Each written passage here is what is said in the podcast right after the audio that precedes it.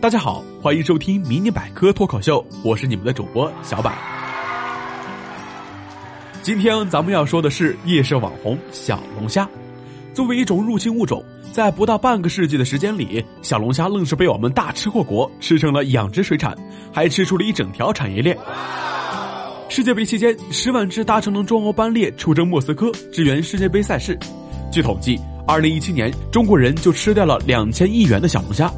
今年夏天，小龙虾的消费更是空前火爆，甚至到了一口难求的地步。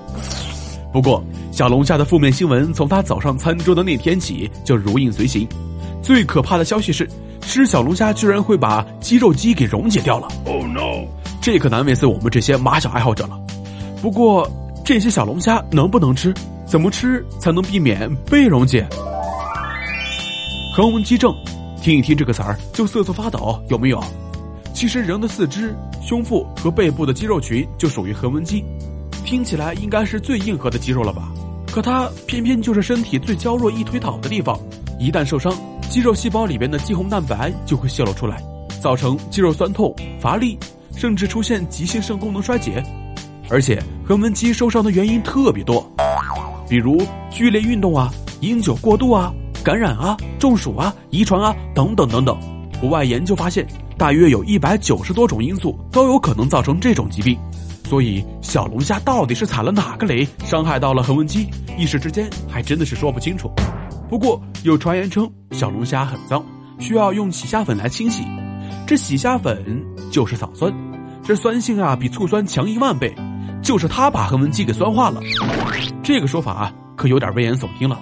别看都叫酸，草酸和硫酸还有盐酸这些人工制取的酸不一样，人家可是自然界的奇葩，几乎所有的植物都含有草酸。比如含量比较高的菠菜吧，那涩涩的感觉就像是草酸的味道。哎，没有听说有人吃菠菜吃到了肌肉溶解吧？再说草酸是水溶性的，经过了漂洗、加工、烹饪，吃到嘴里已经很少了。So，肌肉姐这个锅，草酸表示不背不背。所以小龙虾还是可以吃的，但最重要的是一定不要多吃。现在的小龙虾那么贵，少吃一点儿，不仅有利于身体健康，也有利于钱包健康啊！好了，今天的节目就先到这里了。今日互动话题：小龙虾虽然好吃，可皮实在是难剥。你们有什么好的方法吗？